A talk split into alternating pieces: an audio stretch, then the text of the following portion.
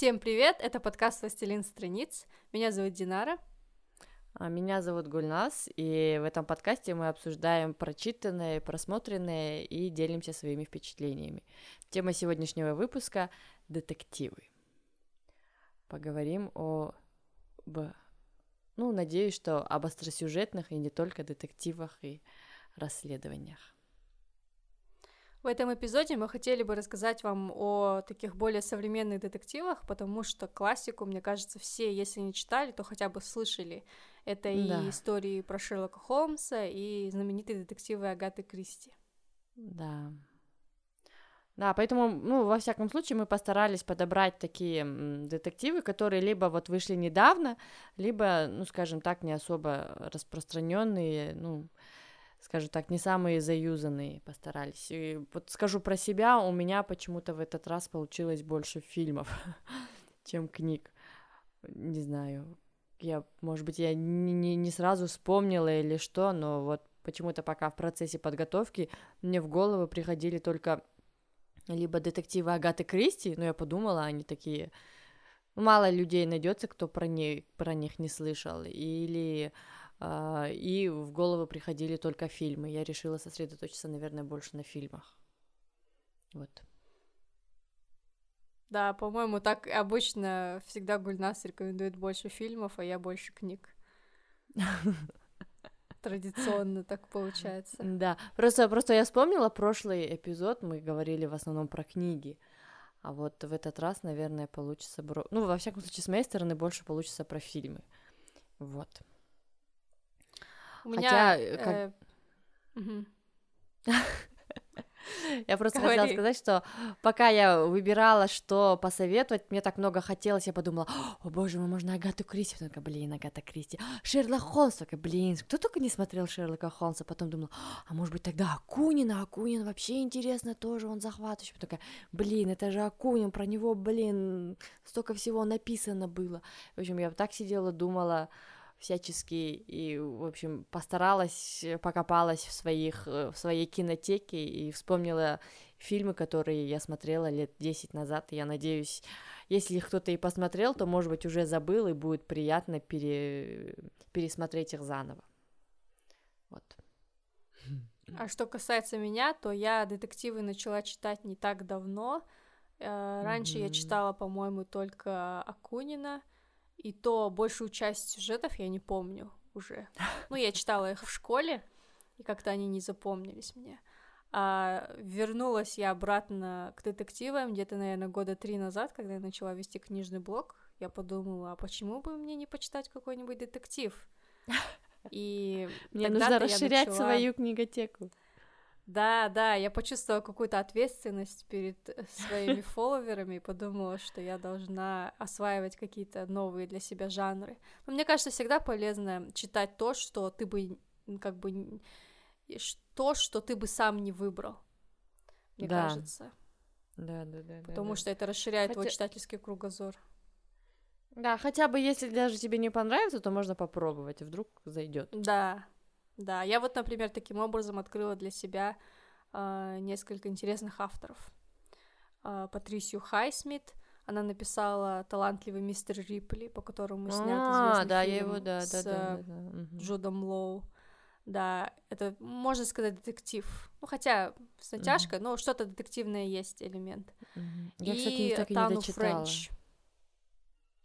Тану Френч — это такой один из новых писателей, мне кажется, в этом жанре. Ну, по крайней мере, которого я для себя недавно открыла. Может быть, люди уже годами читают. Ну вот, сегодня хотелось бы рассказать о них. Наверное, я начну по традиции. Да, да, давай, ага.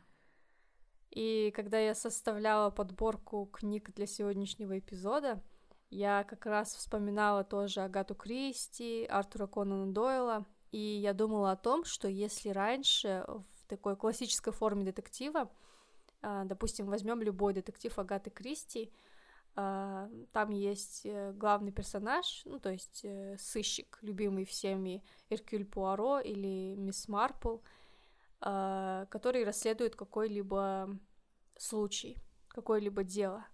но в этих классических детективах э, личности сыщика уделяется минимум внимания. То есть мы практически ничего не знаем о личных жизнях э, Агат, то есть не, не Агаты, а мисс Марпл или Рекюля Пуаро, или если, э, если уж то, на то пошло, то и Шерлока Холмса.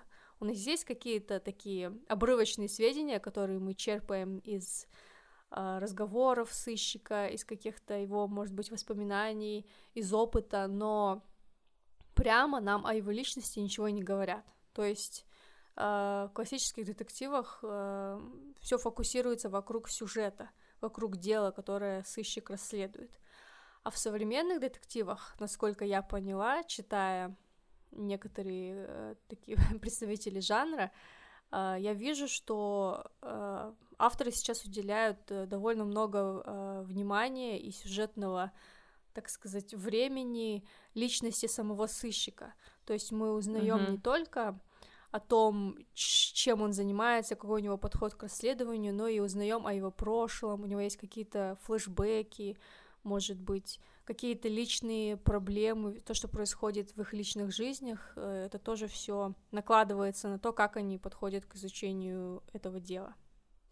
Мне лично это очень нравится, и для меня одна из прелестей детективов в том, чтобы э, детектив был, сыщик был не просто машиной для расследования убийств, а настоящим живым человеком, к которому я могу привязаться и с которым я могу себя сравнить.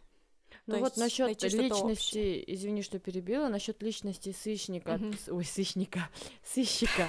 А, у Агаты Кристи, к примеру, ну, как бы характер сыщика, он, ну, прописывается. Тот же Эркуль Пуаро, его серое вещество, он садится и думает, то есть как бы мы его... Эм, мы его характер знаем, он такой вот, он не такой энергичный, как Шерлок Холмс, он не такой вот, скажем так, э, не от мира сего, наоборот, какой-то более приземленный, огородик у него был уже там в конце э, серии, у него там, я не знаю, он любил вкусно поесть, там и все такое, тщательно ухаживал за своими усами, был в какой-то степени даже пижон, не знаю, Здесь как бы и то же самое касается мисс Марпл, у нее тоже свой характер, тоже. Ну, я бы не сказала, что прям вся история ее жизни описывается, но э, в определенных, в каких-то там отдельных рассказах или детективах, этих романах э, Агата Кристи, она, ну, скажем так, чуть-чуть раскрывала э, Э, завесу жизни мисс Марпл, как она так оказалась, что она там одна живет, старая дева и все такое, и откуда у нее этот интерес появился. То есть, ну, я бы не сказала, что это прям этот детектив сыщик является ключевой фигурой э, самого повествования, но в то же время я думаю, что э, Агата Кристи, ну вот говоря о ней, да, она все-таки дает довольно неплохое точное описание личности сыщика. Угу. Ну вот про мисс Марпл я, кстати, еще не читала. Может быть, поэтому у меня такое впечатление сложилось. А, а ты вообще много читала? Да.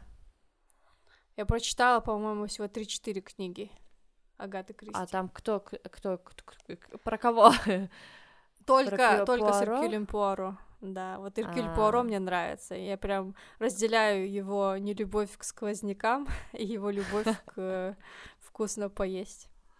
Да. Кстати, ты заметила, что практически, ну, по крайней мере, практически в каждой книге, которую я читаю, он вечно жалуется на то, что англичане бесконечно проветривают здания вместо того, чтобы э, провести там а, проветривают здание и греются у очага вместо того, чтобы провести центральное отопление и уже не жаться у этого огня, э, у которого обогревается только одна часть твоего тела.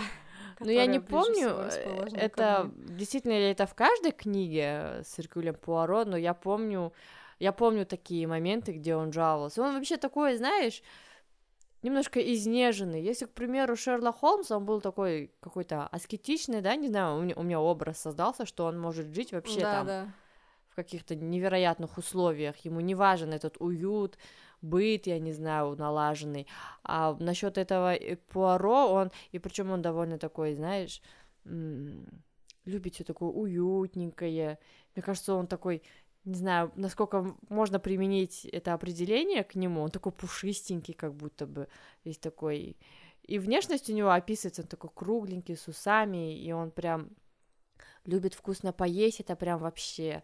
И ему прям нравится, угу. чтобы все было аккуратненько. Педантик такой, педантик. Да, и любит комфорт. Да, комфорт любит, что он не, не из тех, кто может спать. Ну, то есть, если, я так думаю, прижмет, он, конечно, сможет устроиться в любых условиях, но комфорт для него очень важен все-таки. Видишь, все-таки да. складывается какое-то впечатление. Ну, может быть, э, может быть, я немного неправильно выразилась. Я имела в виду uh-huh. скорее не характер, наверное, а личную жизнь. Э, uh-huh. В тех детективах, про которые я говорю, личная жизнь играет большую роль э, в повествовании. Вот, например, я буквально сегодня утром дослушала второй детектив э, Роберта Гелбрейта э, «Шелкопряд».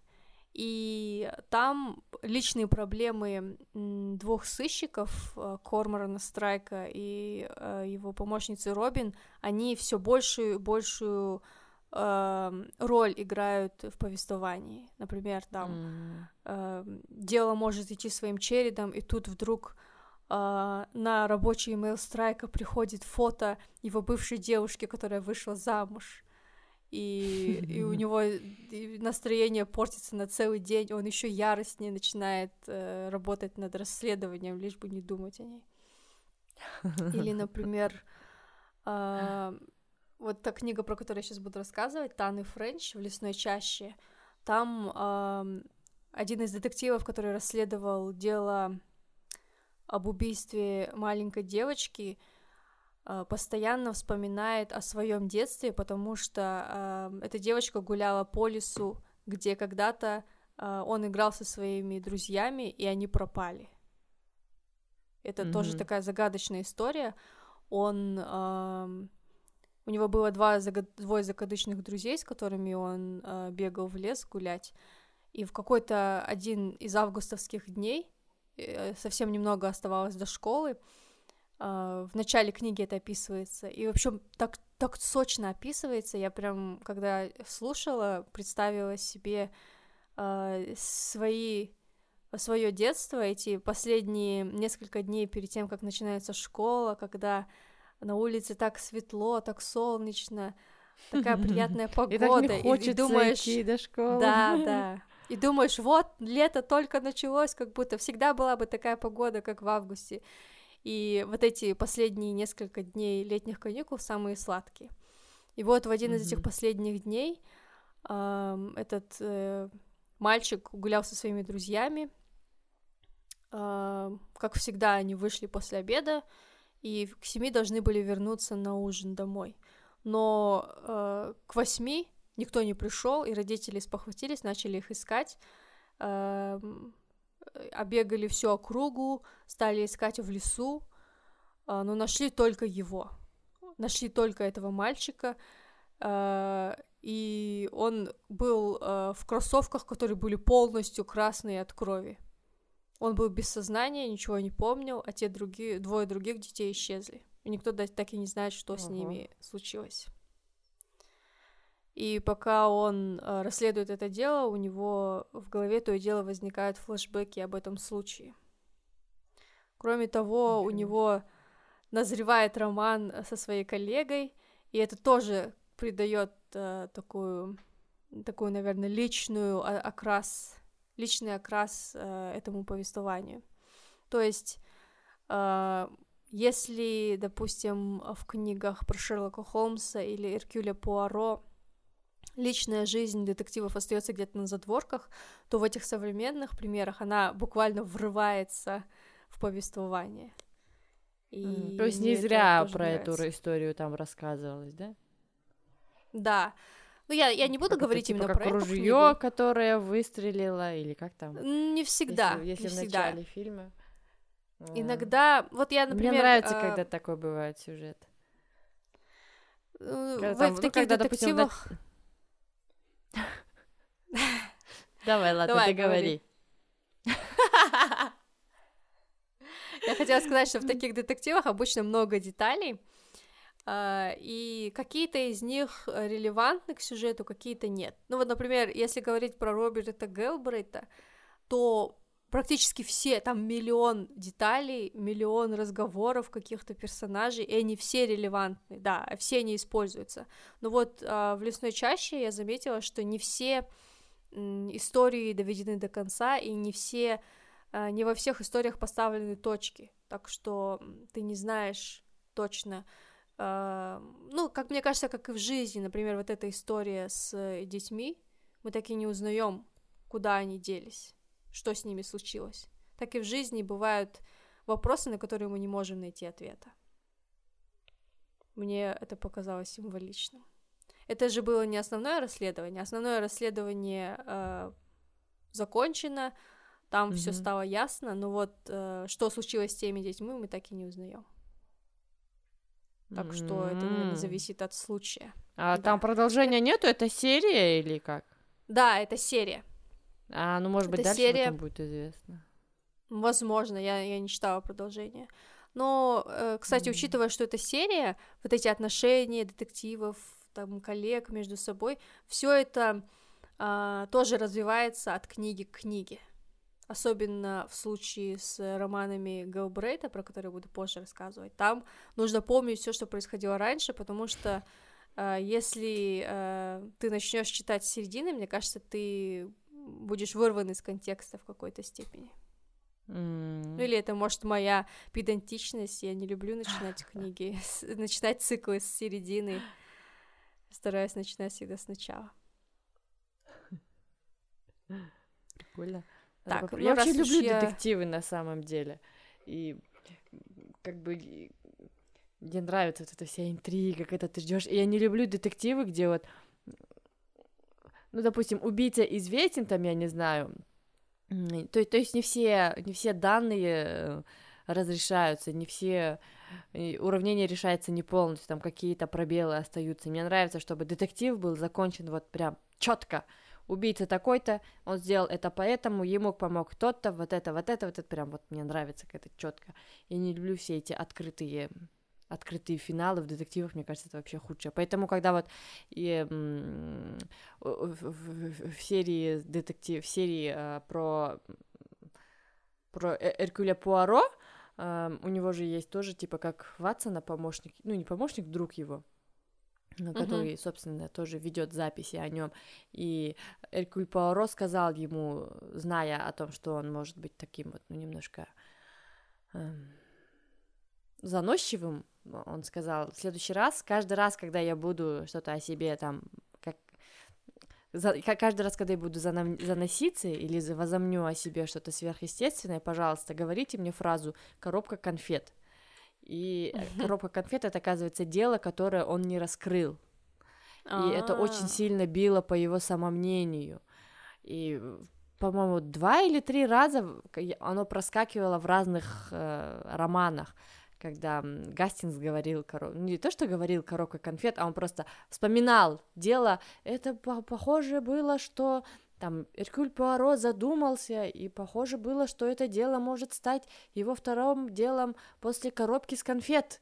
И я такая думала, черт, что за коробка конфет? Что там такое, что даже Пуаро не раскрыл? Прям охота было мне прочитать. То есть, как бы я понимаю, что это такая задумка, чтобы у зрителя не складывалось впечатление, что Пуаро всемогущий а что он тоже такой же человек, который делает ошибки, и он не всегда раскрывает дела. Но меня прям так аж заинтриговало. Не знаю, я не знаю, может быть, имеет смысл прочитать всю серию, может, где-нибудь там, да, будут какие-то детали, может, где-то в последней книге он раскроет это дело, но... Да, я, кстати, вот. планирую прочитать всю серию, потому что мне очень нравится Эркюль Пуаро. Да. Мне кажется, да, меня привлекает э, именно такие сюжеты, такие книги, где э, детективы, сыщики, они такие человечные, то есть они не идеальные, угу. со своими недостатками, своими да. достоинствами. И вот как раз-таки в «Лесной чаще» такой детектив. вот главный персонаж, про которого я говорила, у которого была эта история с пропажей его друзей, он угу. Возможно, из-за этой истории, возможно, из-за чего-то еще он вырос таким замкнутым э, человеком, который не всегда готов э, вступать во взрослые отношения, что видно в его романтической связи с его коллегой, потому что в некоторых ситуациях он ведет себя как маленький обиженный мальчик. И ты прямо хочешь оказаться на месте этой девушки, чтобы как, следует ему врезать, чтобы наконец-то он пришел в себя и понял, что ему уже 30 лет, а не 15. И мне да, кажется, да, вот да. именно как раз наличие таких э, каких-то человеческих качеств и делает его настолько запоминающимся персонажем. Еще mm-hmm. хотела бы отметить, mm-hmm. что э, к своему удивлению я просто не могла оторваться от допросов свидетелей. Обычно это же, ну, как бы, я бы не назвала это самой увлекательной частью детектива. Ну, это просто такая mm-hmm. рутинная работа любого сыщика. Но именно в этой книге, в «Лесной чаще», она так динами... эта процедура так динамично описана, что я даже залезла в Google, чтобы проверить, не работала ли автор детектива. Оказывается, нет, не работала. Но она с юности одержима этой профессией, постоянно а. читала про это, читала разные дела э, и, и старалась максимально воссоздать э, эту атмосферу и э, такую сделать эти допросы максимально приближенными к реальности. Наверное, поэтому э, мне так понравилось. Э, еще такая характерная черта этой книги э, в том, что э, много внимания уделяется жертве. Точнее, даже больше жертве э, внимания уделяется, чем убийцам.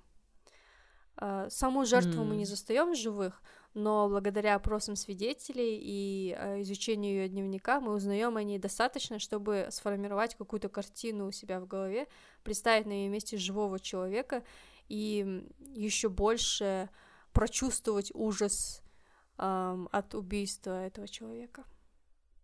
Мне кажется, это тоже очень такой интересный подход, когда ты делаешь жертву не просто жертвой, не просто там пешкой, которая полегла в сражении, а таким живым человеком.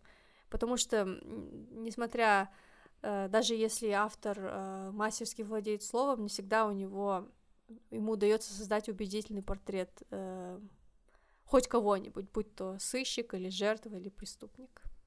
То есть иногда персонажи остаются просто персонажами книг, а иногда они кажутся такими реальными, что кажется, что ты мог бы встретить этого человека в своей жизни. Хм. Мне кажется, такие персонажи самые лучшие.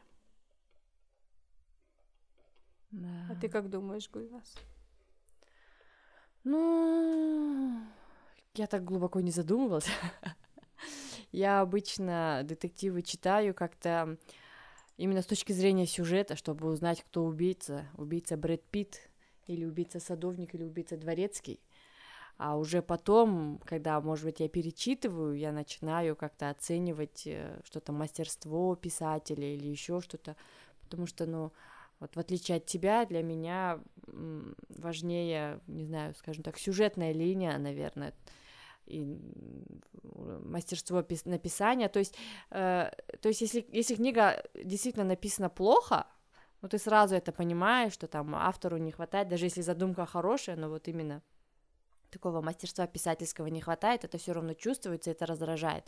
Но, как правило, вот когда читаешь уже книги эм, хорошо написанные, хорошо, про, хорошо прорисованными э, персонажами, то на такое уже как-то внимание не обращаешь, потому что, ну, вот как говорят же, хорошо одетая женщина, как бы ты не запоминаешь, во что она одета, а ты запоминаешь весь ее образ.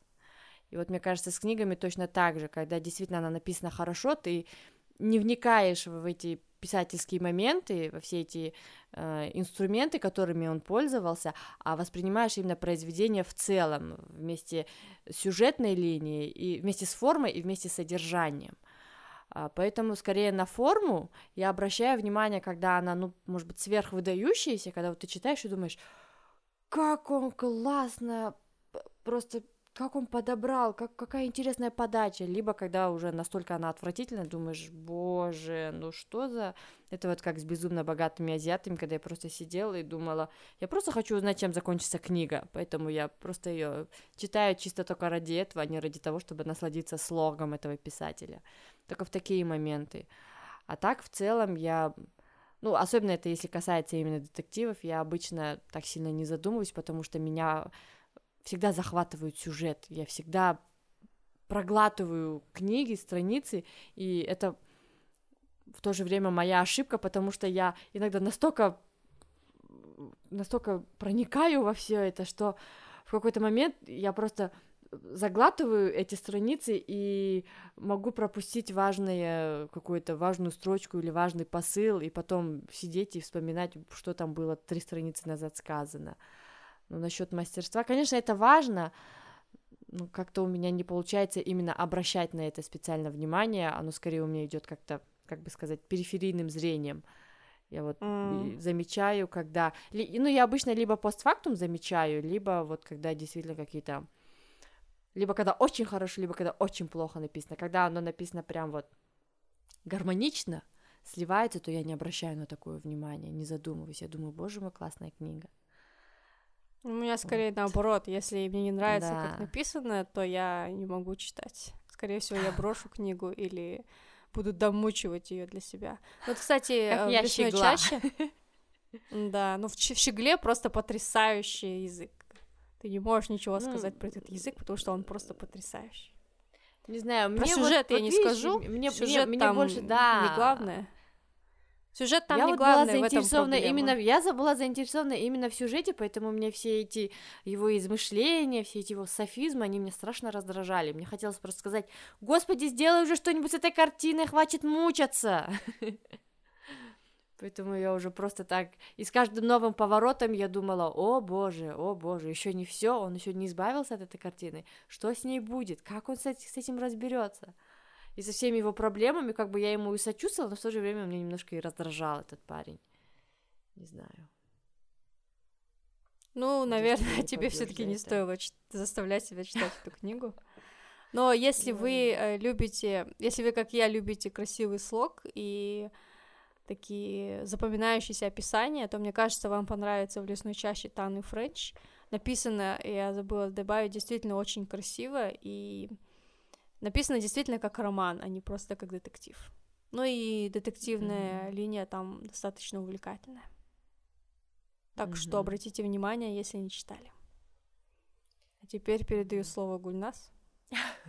Да, я начну с э, фильмов ну, вернее, не начну, а просто буду говорить о фильмах и о сериалах. И начать я хотела с очень недавнего фильма, прошлогоднего, нет, получается, сейчас уже 21 позапрошлогоднего, 19 -го года, он зимой вышел, в январе. Это комедийный детектив, если можно так сказать. Он вышел на Netflix, это «Загадочное убийство». Я не знаю, ты его смотрела, нет? Это где он детектив? Адам Сэндлер? Да, да, да, да, Адам Сэндлер и Дженнифер Да, я начала, и что-то меня не захватило. Yeah, мне вот понравилось, потому что мне хотелось одновременно чего-то легкого и в то же время такого остросюжетного, не знаю. И оказалось, вот жанр комедийный детектив такой существует. Он такой легкий, знаете, скоротать вечер, э, не знаю, с попкорном посидеть дома или там просто с вкусной шоколадкой просто посмотреть и развлечься или отвлечься после тяжелой недели. А, сюжетная линия такова. Адам Сэндлер и Дженнифер Энистон играют супружескую пару. Адам Сэндлер, он а, персонаж Адама Сэндлера Ник полицейский, его жена Одри парикмахер. И вот у них очередная годовщина свадьбы, и ну, изначально складывается впечатление, что скажем так, у них жизнь не сложилась, брак неудавшийся, вернее, они как бы вместе, да, все, но в то же время вот, ну, хотелось бы и получше, особенно, допустим, насчет Дженнифер Энистон, персонажа Дженнифер Энистон, кажется, видно, что, скажем так, ее ожидания не совсем оправдались, она хотела большего, или, может быть, она считает, что она достойна большего. А Адам Сэндлер, кажется, такой, ну, неудачник какой-то, который вообще, ну, наплевать ему на жену, не то, что наплевать на жену, а который не может обеспечить достойную жизнь своей супруги, который не очень о ней заботится, и все такое, не, не очень заинтересован в улучшении условий ее жизни, и он на очередную годовщину дарит ей купон, я не знаю, ну там идется, говорится, что купон, но я так думаю, что это сертификат, типа сертификата у нас как бывает же, там, какой-нибудь магазин косметики mm-hmm. или одежды, вот он ей дарит купон, и они встречаются с, со своими старыми друзьями, семейная пара тоже, и э, в ресторане, и э, семейная пара хвастается, там жена хвастается, говорит, вот, мне муж подарил там кольцо с бриллиантом в честь моей годовщины, Дженнифер Энистон восторгается, о боже мой, как прелестно, а Ник, э, ой, Адам Сэндлер, ну, Ник Ад, или Адам Сэндлер думает, вот про себя, наверное, думает, вот пижон, и она, они возвращаются домой, и... А, и еще жена вот этого дружеской семьи, из дружеской семьи, она подколола, говорит, а что ты, Ник, подарил? Очередной купон? И он такой, нет-нет, сюрприз ожидает дома, короче, так и так, вот.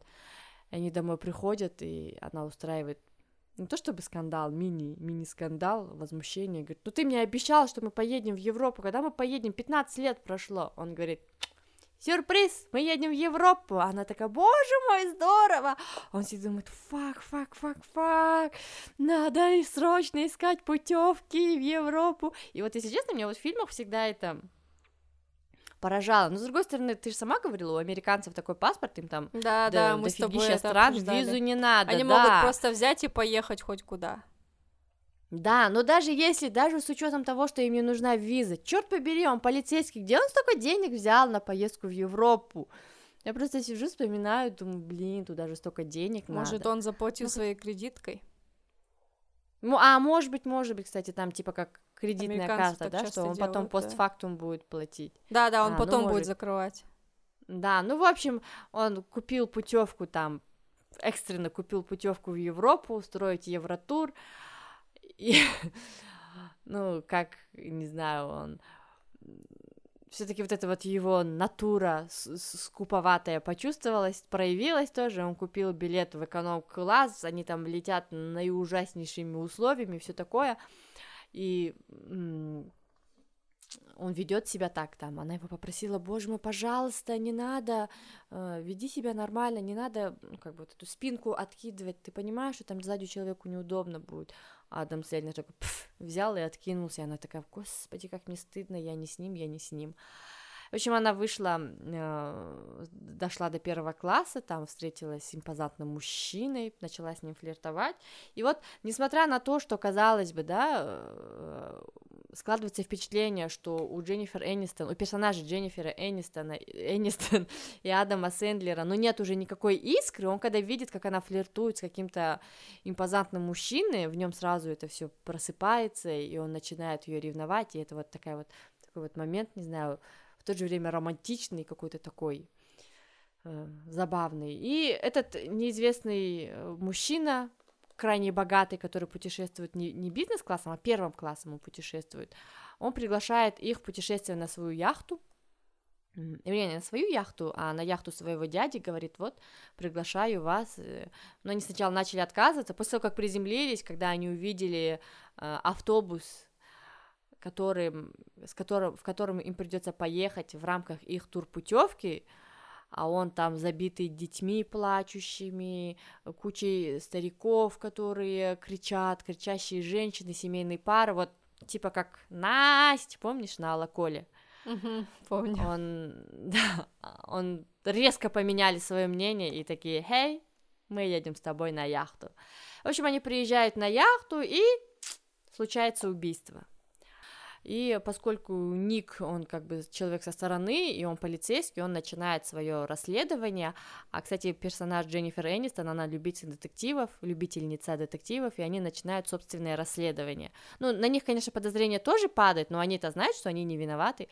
И, в общем, весь процесс расследования, он одновременно и ужасающий, потому что там люди умирают просто как, мрут как мухи. И в то же время он забавный. Ну, потому что это же Эдам, Адам Сэндлер и Дженнифер Энистон. Это не такой вот мрачный детектив, как э, девушка с татуировкой дракона, там, я не знаю, или из разряда таких, или исчезнувшие, такие вот, которые просто грузят тебя, а такой он в то же время одно, одновременно и остросюжетный, захватывающий, что там есть интрига какая-то, и в то же время он такой легкий, комедийный и ненавязчивый, и очень очень визуально мне понравился, он такой красивый детектив. А, ну, я много, наверное, рассказывать не, не смогу, потому что сложно говорить про детектив и стараться не спойлерить.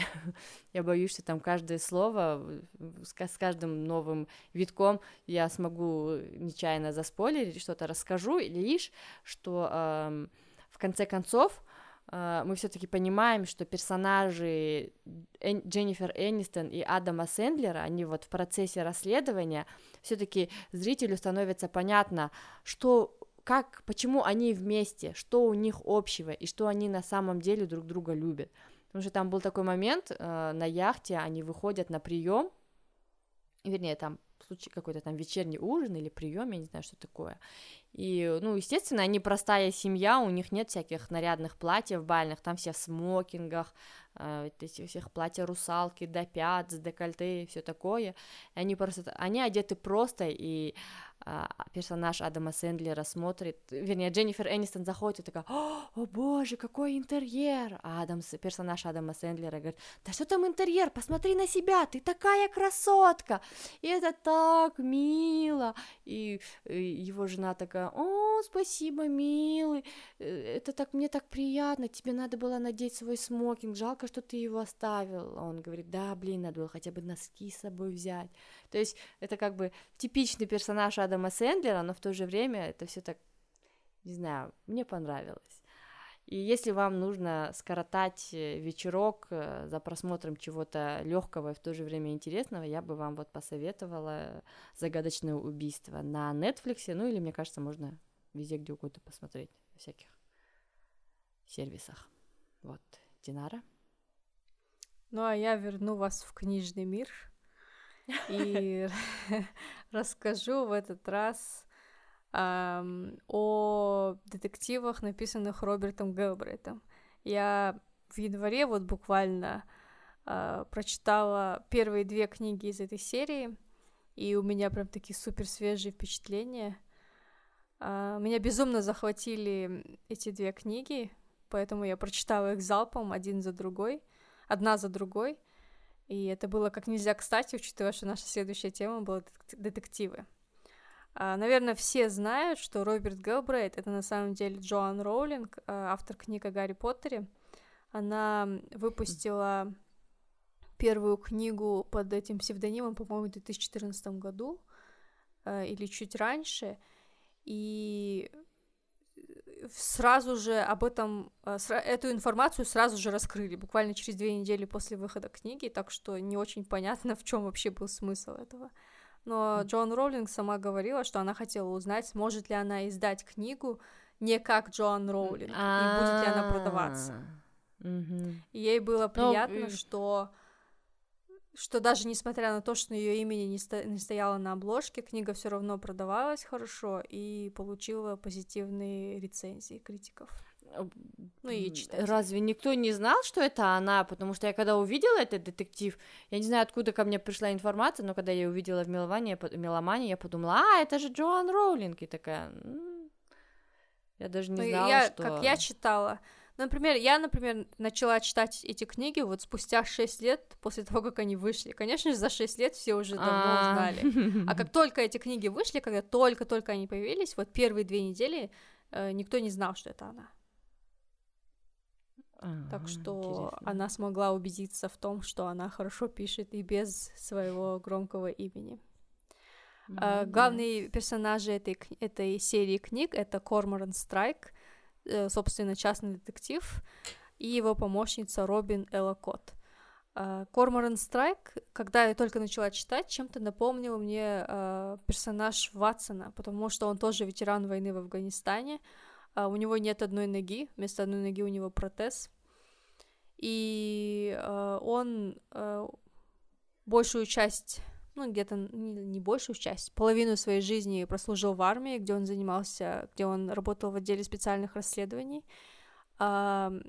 И после того, как он, он получил Он главный травму, или второстепенный персонаж? Он главный, главный персонаж. Mm-hmm. После того, как он получил травму, он э, решил вернуться к гражданской жизни и открыл э, собственное э, агентство частного сыска. Mm-hmm. И вот в его агентство попадает э, Робин, она работает э, в агентстве, которое предоставляет временных секретарш. И ее предоставили ему временно, буквально на неделю или на две недели. Но она так хорошо делала свою работу, что он предложил ей остаться на постоянную, на постоянную mm-hmm. работу.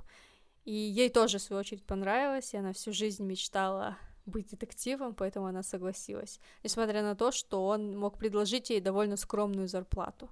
И предлагали зарплату получше в других э, компаниях, но ей так хотелось продолжать работать с ним, что она осталась. Mm-hmm.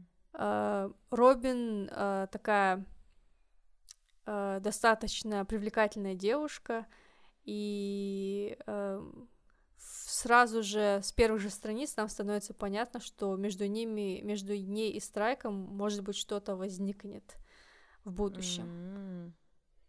Но пока Я они... как раз только хотела, только хотела спросить, они замутили? Нет, а, ну, на протяжении двух книг нет. Тем более, что Робин обручена с другим мужчиной. Ну, просто. Понятно, что все это неспроста, тем более, что я читаю эту книгу 6 лет спустя, после того, как вышла первая часть. Сейчас э, буквально в январе или в декабре вышла новая э, книга из этой серии, и, конечно же, я не могу избежать спойлеров э, к этой книге, так что я уже примерно понимаю, что их ждет в будущем. Но, к счастью, никто не спойлерит их расследование, так что в этом плане я могу быть спокойной. Uh, насчет uh, книг uh, Роберта Гэлбрейта я могу уже сказать. Uh, вот то, что ты упоминала, Гульнас, в начале эпизода, обилие мелких деталей, вот здесь эти кни... в этих книгах огромное внимание уделя... уделяется мелким деталям, так что нужно обязательно следить за всем, что происходит. Mm-hmm. Uh, тем более, что Корморан Страйк uh, внимательно записывает, уточняет каждую деталь. Он очень дотошно проводит э, расследование, он очень добросовестно подходит к опросу свидетелей, тщательно э, выстраивает э, таймлайн каждого преступления и думает о том, что происходило. Ну, то есть он в своей голове воссоздает картину. И, но мы не видим э, его процесс э, размышления, мы узнаем о том, что он пришел к какому-то выводу только после того, как он какое-то действие предпринимает. И тут мы видим его mm-hmm. э, скрупулезность в отношении этих мелких деталей. Например, в первой книге э, речь шла о супермодели, которая э, упала с балкона своего и разбилась. Полиция пришла к выводу, что это самоубийство, но ее брат считал, что на самом деле это э, не было самоубийство, что это э, кто-то ее убил. И он попросил э, Страйка расследовать это дело. И в процессе, после того, как э, полицейские э, ворвались на место преступления, они там опрокинули вазу с розами в соседней квартире. И Страйк mm-hmm. очень дотошно интересовался у всех свидетелей, как именно стояли розы, кто уронил вазу, почему вообще эта ваза там стояла, кто ходил э, на лестницу в какое время, когда э, охранник спустился с балкона, когда он поднялся на балкон, как он шел к балкону, когда ты просто читаешь про это, ты... Ну, то есть, шел ли он быстро или бежал, не упал ли он. Mm. То есть люди, когда, допустим, когда они давали ту же информацию полиции, они просто говорили, что они сделали. Но когда Страйк проводил свой допрос, он спрашивал у них, как они это сделали, и это в конце окажется, что это была очень важная деталь. Но не именно это, я сейчас не буду говорить ту именно деталь, которая э, имела значение, ну просто чтобы не спойлить.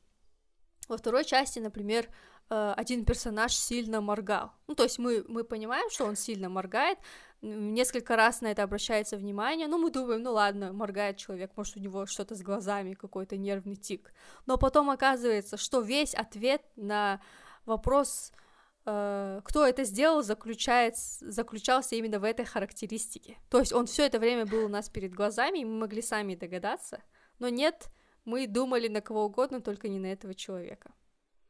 А Страйк у себя в голове уже построил эту картину, эту цепочку событий и догадался, разгадал это, этот кейс, это дело.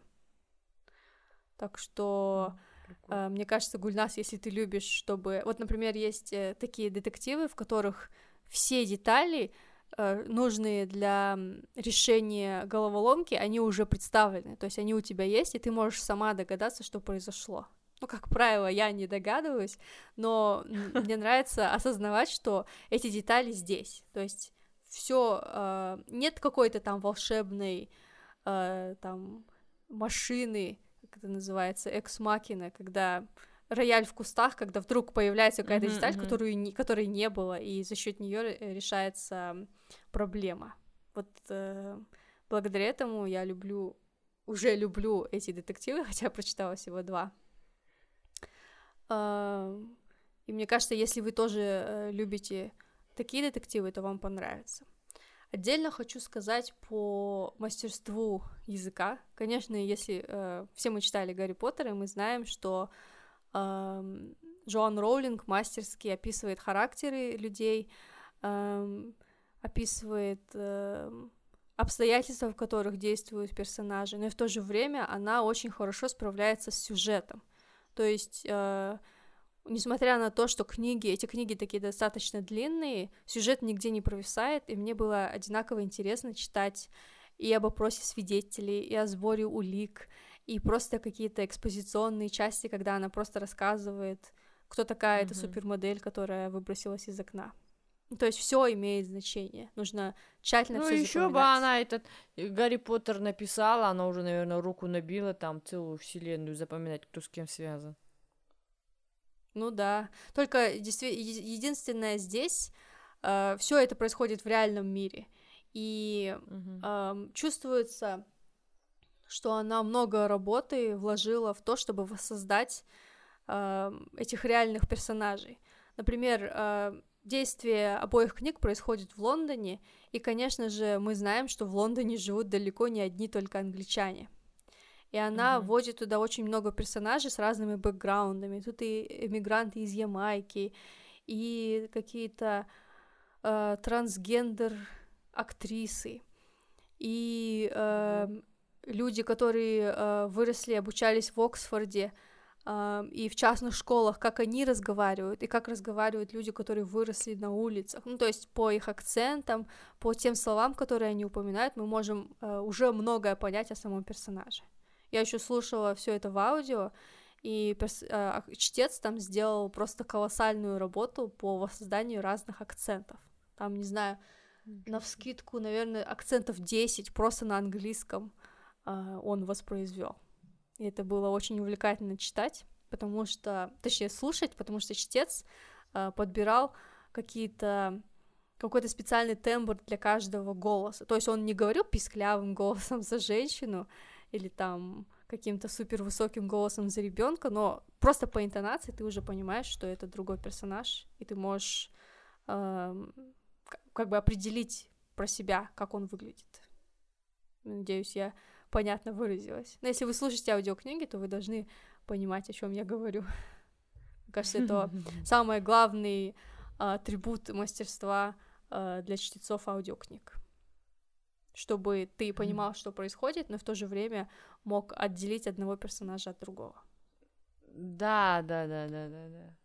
Это, это, это действительно очень важно. Потому что голос-то один и тот же читает, так как-то вот голосами показать, что это разные люди. Э, в общем, если вы любите детективы с обилием деталей, э, красивым слогом и захватывающим сюжетом, то читайте детективы Роберта Гелбрейта угу. также известного как Джон Роулинг. Понятно, хорошо. Будем читать. Э, я приступаю. У меня снова фильм. Это фильм... Эм... Это фильм тоже я смотрела довольно давно. Э, он 2004 года. Фильм называется «Забирая жизни». Э, в нем снимались Анджелина Джоли, или Джоли, э, Итан Хоук, Оливье Мартинес. Это в этом... Здесь Анджелина Джоли играет агента ФБР, которая приходит на помощь канадской полиции, чтобы найти маньяка-убийцу. Ну, вернее, не маньяка, не знаю, серийного убийцу, наверное, да, он не, совсем маньяк. Вообще, э, фильм начинается с того, что эм, мальчик, кстати, Пол Дана его играет, подросток Пол Дана, эм, путешествует на автобусах по Америке, по-моему, он путешествует, если я не ошибаюсь, или все-таки по Канаде, не помню.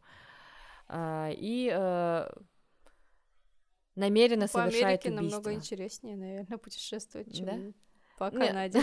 Ну, я не знаю, просто там, э, скажем так, это иллюстрировано так, как обычно бывает в американских фильмах. Автобус по трассе едет, останавливается и все такое, короче, куча людей, вот, э, скажем так, городские, а, как это, межгородские автобусные перевозки. У нас просто, видишь, это не настолько распространено, у нас это скорее там на небольшие расстояния, типа Астана-Караганда.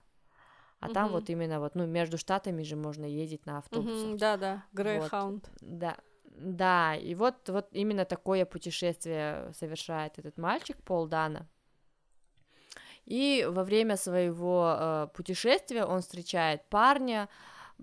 Персонаж Пола Даны, он такой весь затюханный какой-то, такой какой-то неуверенный, сутулится, как-то очки носит, как-то говорит, не знаю.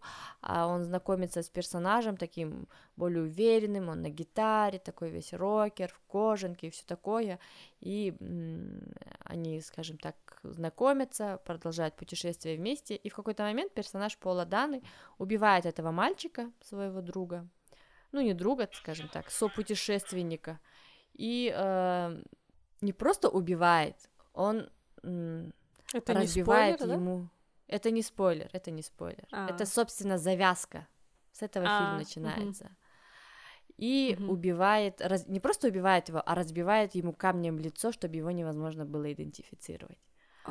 Спустя какое-то время, чё? Я не ожидала такой жестокости от Пола Даны. Ну, продолжай. Да.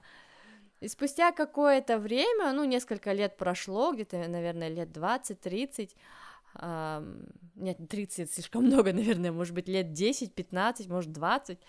Uh, полиция, полиция, как скажем так, находит труп, или к ним попадает дело о трупе, закопанном посреди стройки, и, в общем, дело оказывается запутанным, и они приглашают стороннего, скажем так, следователя, и им оказывается агент Ильяна Скотт, которую играет Анджелина Джоли, и она из ФБР. А, ну, как обычно, всех агентов ФБР крайне нелюбезно встречают в, в полиции, потому что, ну, не знаю, почему так выстроил, почему так сложилось, э, исторически недолюбливают они их. Ну и, собственно, начинается расследование, и э, это человек, который забирает личности чужие. То есть это человек-убийца, то есть как бы мы знаем вначале, кто он, что это персонаж Пола Даны просто вырос, но мы же не знаем, как он выглядит, потому что он меняет свои личности, то есть он убивает человека и подстраивает себя под э, его внешний вид. И там прям вот в фильме показывается, а, как он меняет внешность, как он мимикрирует под э, убитого человека, он забирает его жизнь, он, он живет его жизнью, а, то есть он забирает его кредитки там и все такое, и как бы он выбирает специально людей, которые там незаметно будут их исчезновения и убийства, и живет их жизнью. И вот э, полиция нападает на след, и они находят свидетеля, который видел этого человека, э, и они пытаются через этого свидетеля найти убийцу. Очень такой, в отличие вот от загадочного убийства, которое я предыдущее рекомендовала, такой мрачный фильм. Ну, еще он, видишь, 2004 года, он такой вот какой-то такой нагнетающий, не знаю, или это за счет того, что это вот старый фильм, там тогда по-другому снимали, не знаю. Он в то же время и такой неспешный, и, и в то же время такой на грани постоянно, ты думаешь, сейчас, сейчас убьют, о боже мой, боже мой, пожалуйста, и когда не убивают, думаешь, фу, слава богу, а когда все таки убийство случается, думаешь, блин, переживаешь за всех персонажей, и э, несмотря на это, не знаю, может быть, это моя какая-то личная неприязнь, но мне не очень понравилось, как э, играет в этом, именно в этом фильме персонаж, не очень понравился персонаж Анджелины Джоли, вот это агент Ильяна Скотт, потому что я думала, ну, возьми себя уже в руки, действуй активнее, как-то вот жестче надо, жестче, как будто бы я 10 тысяч дел по серийным убийцам расследовала.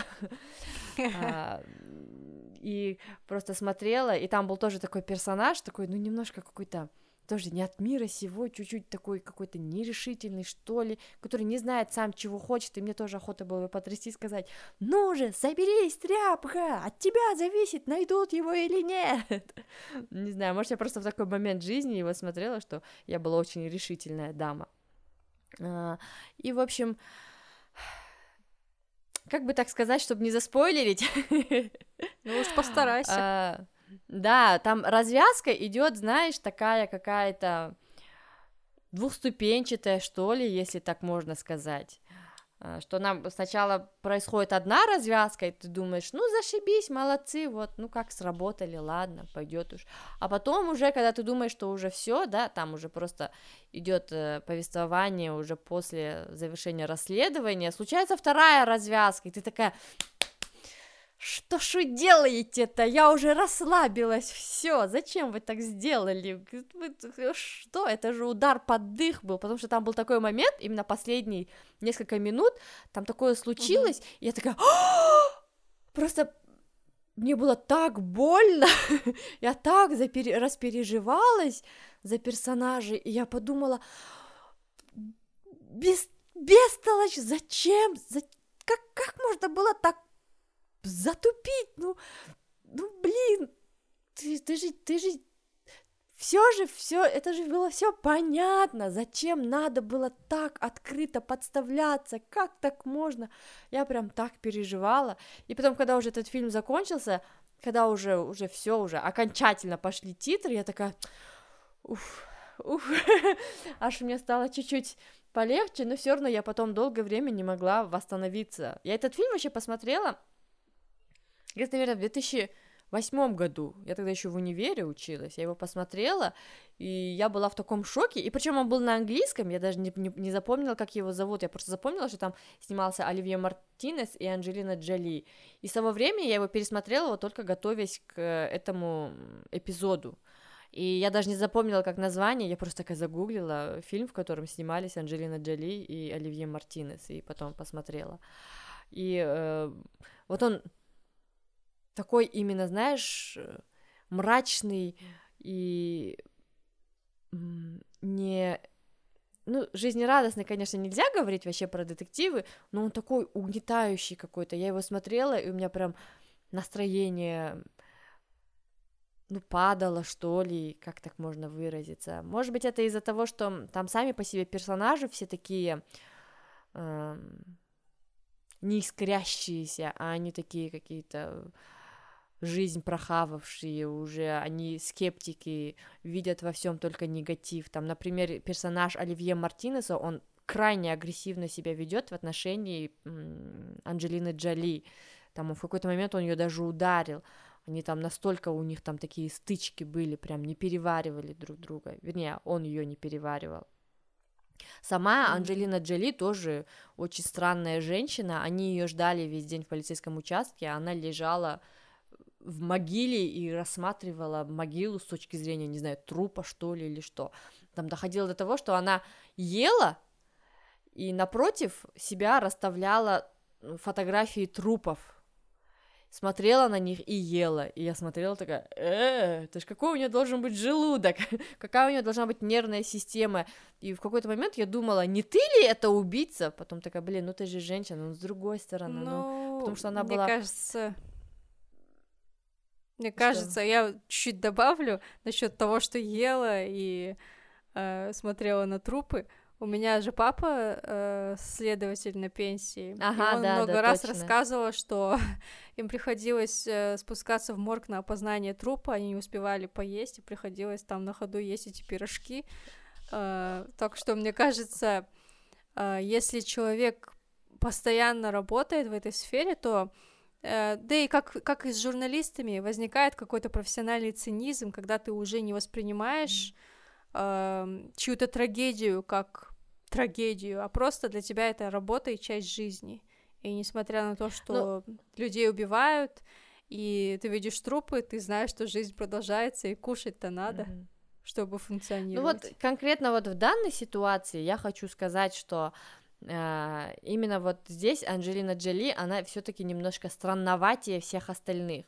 То есть она как будто бы реально не от мира сего, как будто бы все мирское ей чуждо. Потому что тот же персонаж Оливье Мартинеса, э, когда они там обедали и внезапно нашли то ли новый труп, то ли какую-то новую зацепку, Оливье Мартинес сказал, ну, сорян, но я пока не поем, никуда не пойду. Она просто перед ним фотки трупов бросила, и он такой, ну ты стерва, и ушел, потому что он, например, не смог. Вот именно еще, может быть, не знаю, э, насколько ты как дочь следователя можешь, сможешь это оценить, она, допустим, э, вот на потолок над своей кроватью приклеила фотки трупов тоже, и она спала и смотрела на них, просыпалась и видела их. То есть она настолько погружалась в это, и в сравнении с остальными следователями она, ну, реально была сильно выделялась именно тем, что она погружалась глубоко в, во все это, во все эти мрачные вещи. Ну, я думаю, у каждого а... свой метод. Если да, да, работало, да, возможно, возможно, это ее метод, потому что она была как-то вот, э, она вот расследовала это дело с точки зрения психологии тоже. Если, к примеру, персонажи Оливье Мартинеса и остальных, они больше как, ну, обычные полицейские, искали какие-то зацепки, вот с такой точки зрения, по, по уликам его пытались найти, то она пыталась его именно с психологической точки зрения портрет нарисовать и определить вообще, зачем все он это делает. И э, развязка, да, ну, для меня, вот когда я в первый раз посмотрела, развязка для меня была очень неожиданная, что первая, что вторая, потому что я вообще до последней минуты не догадывалась, кто убийца, у меня даже мысли не было. В смысле, я что первая, что вторая? Думала, Там две развязки? А? Ну да, я же говорю, там идет одна развязка, как бы, а потом вторая, А-а-а. продолжение. И ты думаешь, угу. когда вот первая развязка происходит, ты думаешь, все, фильм закончился, и дальше просто, ну вот как бывает же, типа, как жили они долго и счастливо. Дальше просто угу. показывают м- развитие событий, как живут люди после того, вот как завершилось следствие. Угу. А там потом идет еще и вторая развязка. И то есть ты когда посмотрел, она просто тебя неожиданно схватывает даже не, не знаю, мне кажется, невозможно подготовиться к такой развязке э, второй. Э, в общем, этот фильм, он, может быть, немножко даже в какой-то степени угнетающий, но в то же время он очень интересный и э, держит все-таки до конца, и хочется узнать все-таки, кто убийца, и хочется, чтобы справедливость восторжествовала. А восторжествует ли она в конце этого фильма, я говорить не буду, я надеюсь, вы этот фильм посмотрите и сами узнаете, чем там все закончилось, а потом, может быть, даже поделитесь с нами, понравилось вам или нет. В общем, этот фильм «Забирая жизни» с Анджелиной Джоли, Итаном Хоуком и э, Оливье Мартинесом. Э, посмотрите, Оливье Мартинес там красивый, Итан Хоук не очень. Важные детали, важные ремарки. Да. Меня, кстати, фильм да. заинтересовал, я, может быть, посмотрю. Посмотри, потом расскажи мне, да, может быть, это чисто мое субъективное мнение, как человека неизбалованного, но неискушенного, но посмотри, мне было интересно что первый, что второй раз. Второй раз даже было, наверное, интереснее, потому что я уже знала, кто убийца, и я уже смотрела на все эти знаки, которые они пропускали, и говорила, ну как ты не поняла, вот же этот убийца был, он же, ты же сама его видела, или видела вот эти знаки, как ты не понимала, вот как, вот, вот, смотри, тут же тебе сказали, что это вот это вот, и вот смотри, тут произошло такое же событие, как ты не сложила 2 плюс 2, а потом думаешь, блин, а ты-то сама первый раз, когда смотрела, вообще ничего не поняла. Думаешь, там прям супер мелкие какие-то, я не знаю, детали. Это я уже потом, когда второй раз смотрела, я уже внимательнее вслушивалась в то, что вот в начале подавали, под, э, в информацию, которую в самом начале фильма подавали, потом как там Uh, первые допросы шли, я такая, блин, слушай, точно, это же было, оказывается. Уже когда второй раз смотришь, даже, мне кажется, даже интереснее. Динара, тебе слово. Хорошо, будем иметь в виду. Думаю, в скором времени посмотрю.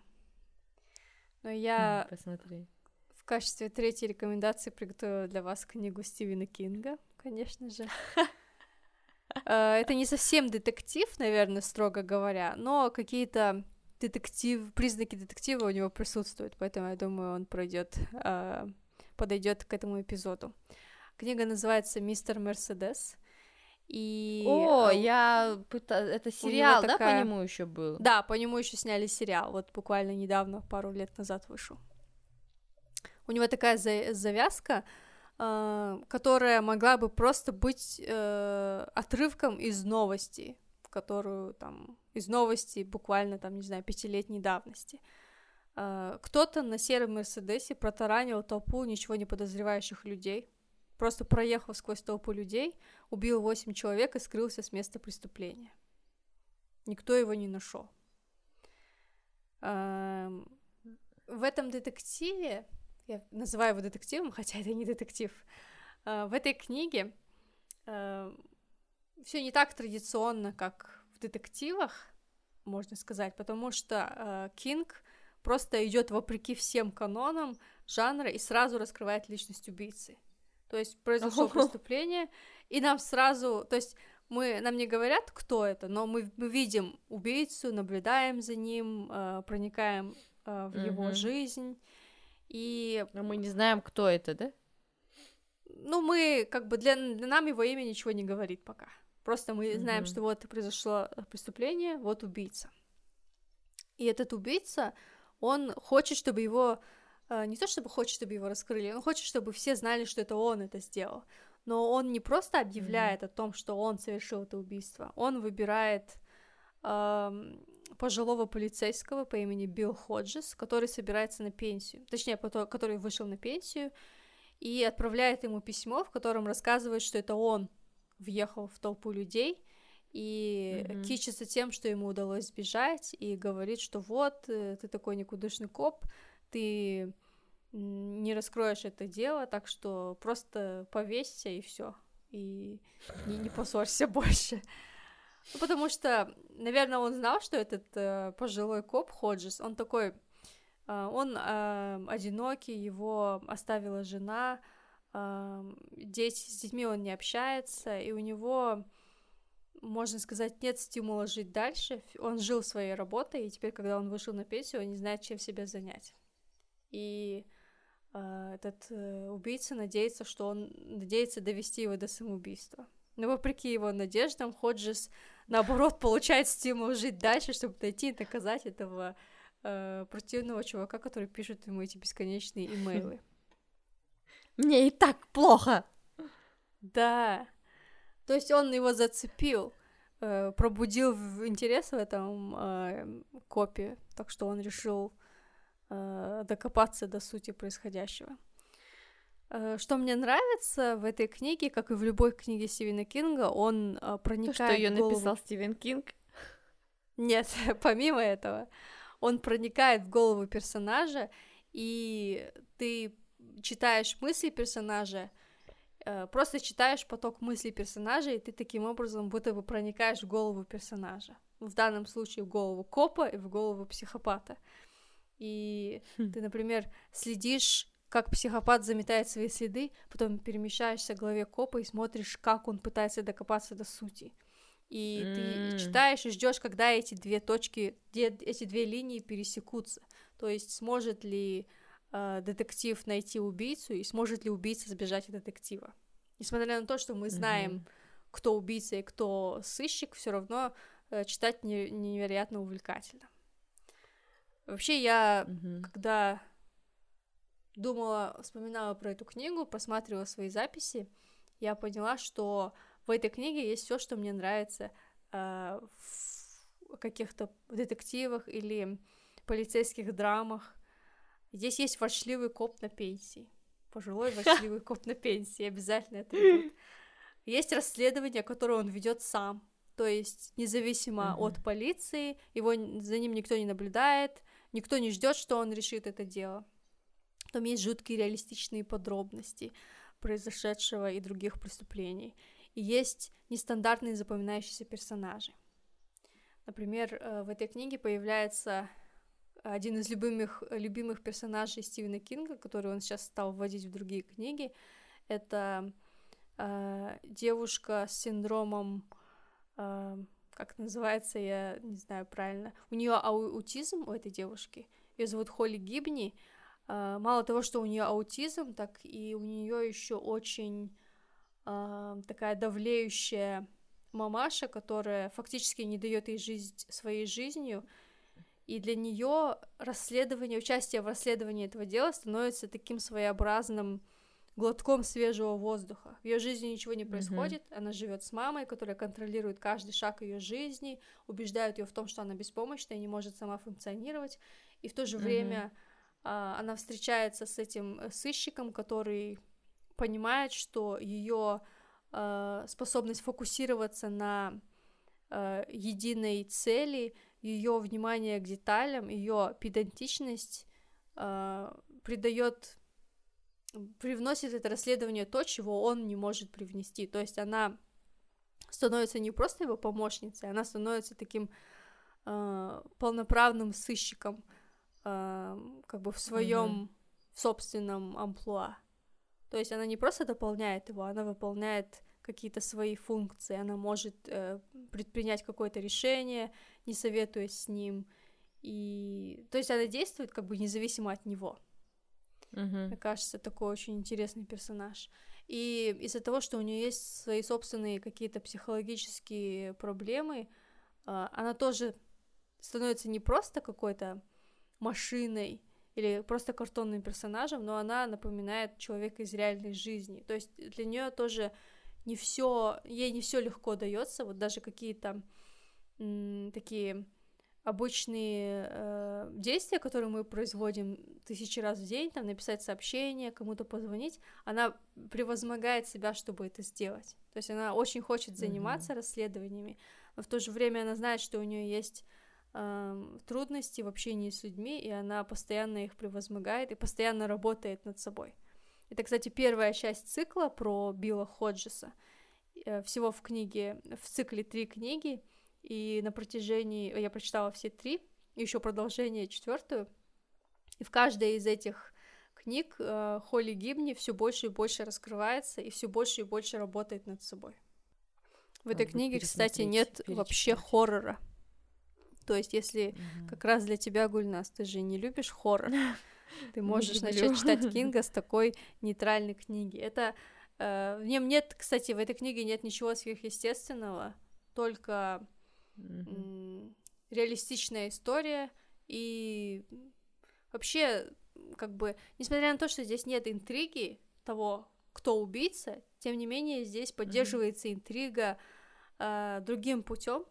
То есть до последнего мы не узнаем, как именно э, убийца провернул то, что он сделал. То есть его э, uh личность, то есть когда он только совершает преступление, мы ничего о нем не знаем. Постепенно, по мере того, как э, идет повествование, мы узнаем о маньяке все больше и больше, и мы начинаем лучше понимать, как ему удалось скрыться незамеченным, и если какие у него слабые места, и вообще есть ли у него слабые места, как он умело заметает следы. Ну, то есть какая-то своя интрига в этом тоже есть.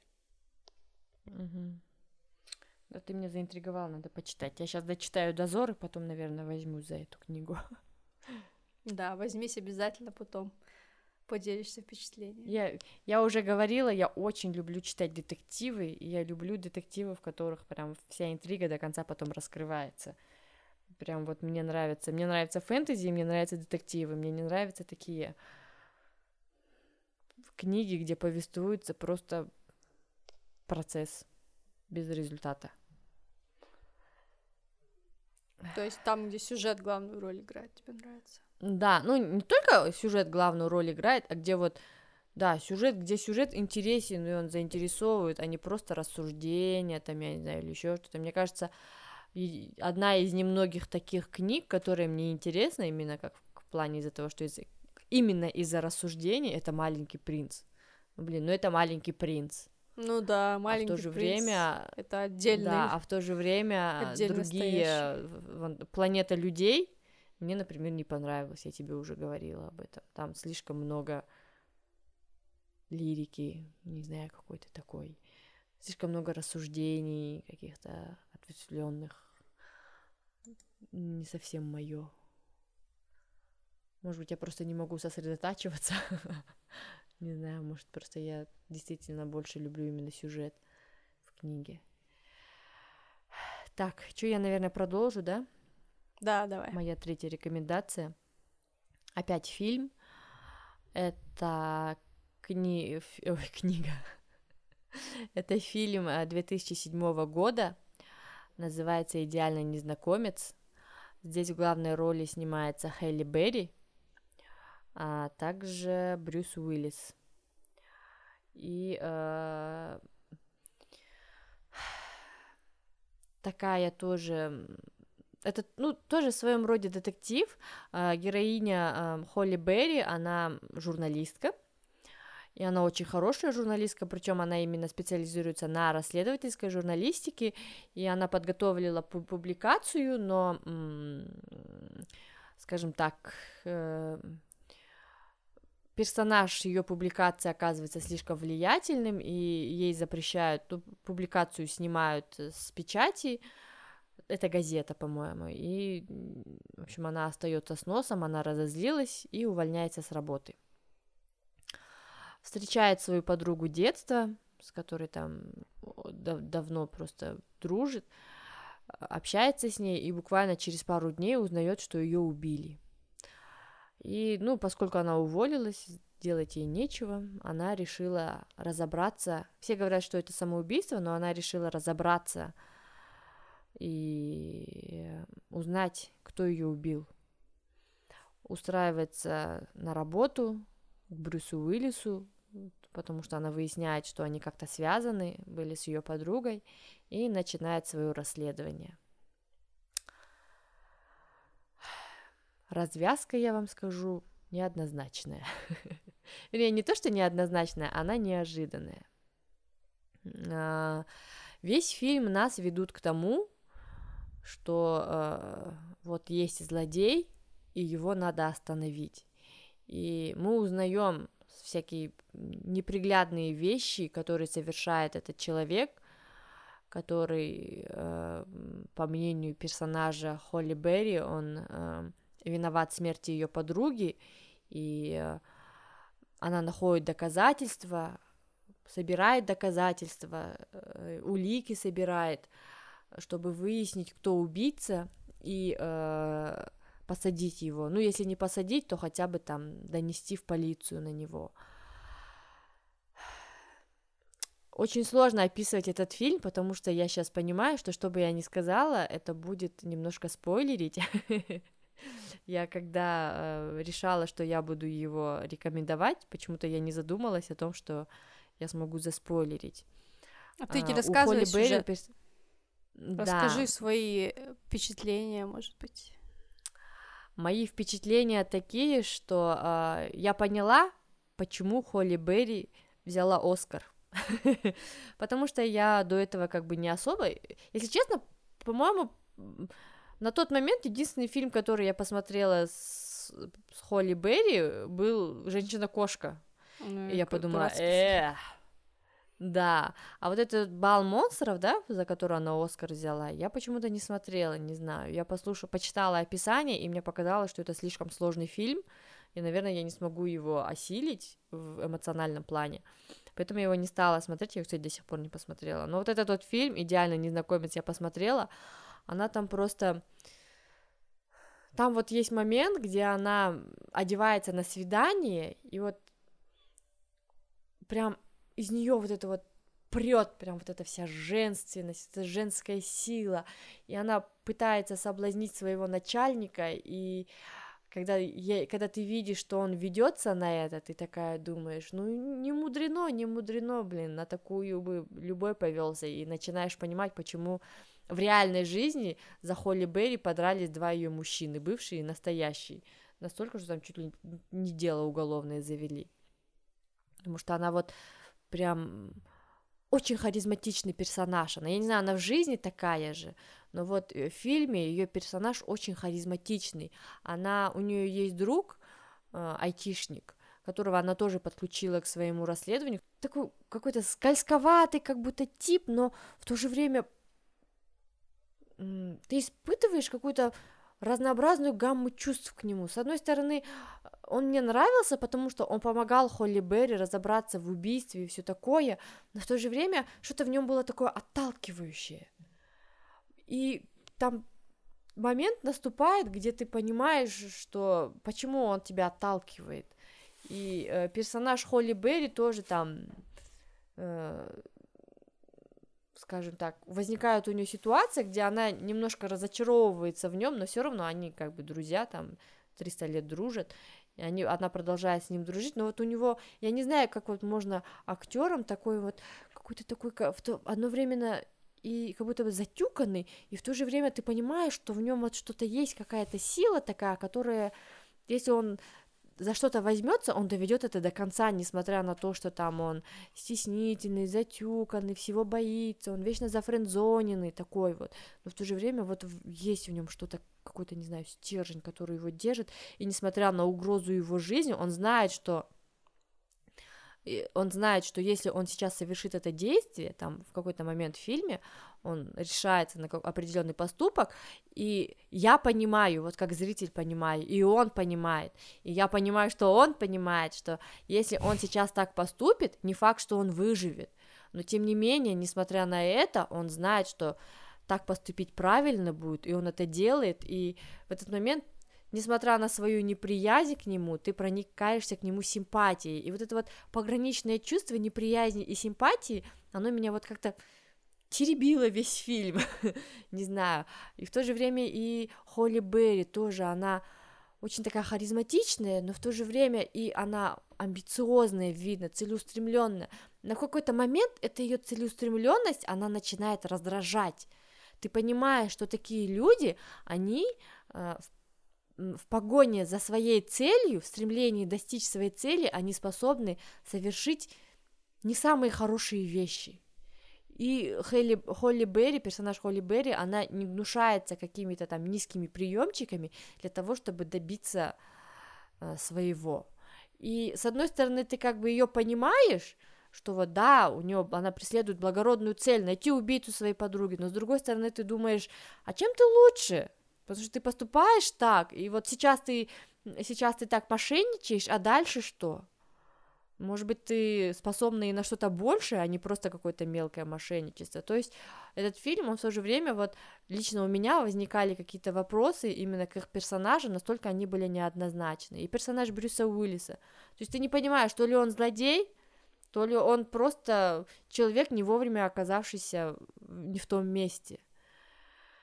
В общем, я постаралась вам рассказать об этом фильме, не спойлеря, но а, весь фильм вас ведут, эм, скажем так, к одной развязке, ну не то, что к одной развязке, весь фильм формируется, но во всяком случае у меня формировалось там одно мнение, образ убийцы, и когда раскрыли в конце фильма, когда раскрыли э, личность убийцы, для меня это было сюрпризом. Вот что я вам скажу. Хотя во время в процессе всего фильма я подозревала нескольких людей, но в конце, когда я узнала, кто настоящий убийца, это было большим сюрпризом, и э, у этого фильма можно даже сказать, что открытый конец. В том плане, да, что мы не знаем. Это... Угу. Что? Для меня это главный критерий э, детектива. Если я не могу догадаться, кто убийца, то значит это хороший детектив. Да, и финал, скажем так, немножко открытый, и э, возникает вопрос, получит ли убийца по заслугам. И э, по, по итогу мне было сложно определиться э, с мо- в моем отношении к убийце хорошо я отношусь к убийце или плохо. То есть, вернее, не то чтобы осуждаю я убийцу, или у меня есть какое-то там сочувствие к этому человеку. Потому что я посмотрела, и когда ты узнаешь причину, я так задумалась. Вот, в общем, такой фильм называется «Идеальный незнакомец». Лучше вам, конечно, не гуглить сюжет, а просто его посмотреть. Э, посмотрите, он вышел в 2007 году. Довольно, ну да, довольно старый, но в то же время, мне кажется, он сейчас хорошо бы тоже зашел. И у него еще слоган «На что ты пойдешь, чтобы сохранить секрет?» И ты понимаешь, что у каждого персонажа в этом фильме есть какие-то свои темные секретики. Вот. На этом мои рекомендации подошли к концу. Мои тоже. Хотя мне много, конечно, чего хотелось рассказать. Много какие фильмы я подбирала, подобрала себе, и до последнего я не знала, на чем именно я остановлюсь. Но мне кажется, этих рекомендаций достаточно. Единственное, Динара, я вот думаю, может быть, мы какой-то дополнительный лист подвесим в Инстаграме с рекомендациями. Как да, если, если мы сможем составить список, то, наверное, в Инстаграме мы выложим список дополнительных фильмов и книг, которые вы можете посмотреть, если вам захочется чего-то еще детективного. Да, потому что лично у меня еще есть где-то 4, 5, 6 фильмов хороших, которые я бы порекомендовала. На этом мы с вами будем прощаться. Не забывайте, да. что у нас есть почта властелин страниц собака.gmail.com. Если у вас есть вопросы или пожелания, пишите нам туда. Да, можете также писать нам в Инстаграм, властелин страниц аккаунт, и слушать нас на Подбин, э, Яндекс, Google подкастах и на Наконец-то! Нам, да, Finally, нам на той неделе его одобрили, поэтому вы можете слушать его на Apple подкастах. В принципе, как я поняла, мы присутствуем практически на всех известных нам площадках, доступных для слушания подкастов, так что слушайте, а, пишите комментарии, в Apple подкастах можно оставлять оценку и тоже писать комментарии, поэтому на любой удобной для вас площадке пишите отзывы, комментарии, ставьте оценки и а, нам было бы приятно получить обратную связь и понять, что интересно, что неинтересно. Вот. На этом, наверное, мы будем с вами прощаться. Хороших да? вам книг, увлекательных фильмов. Пока. thank you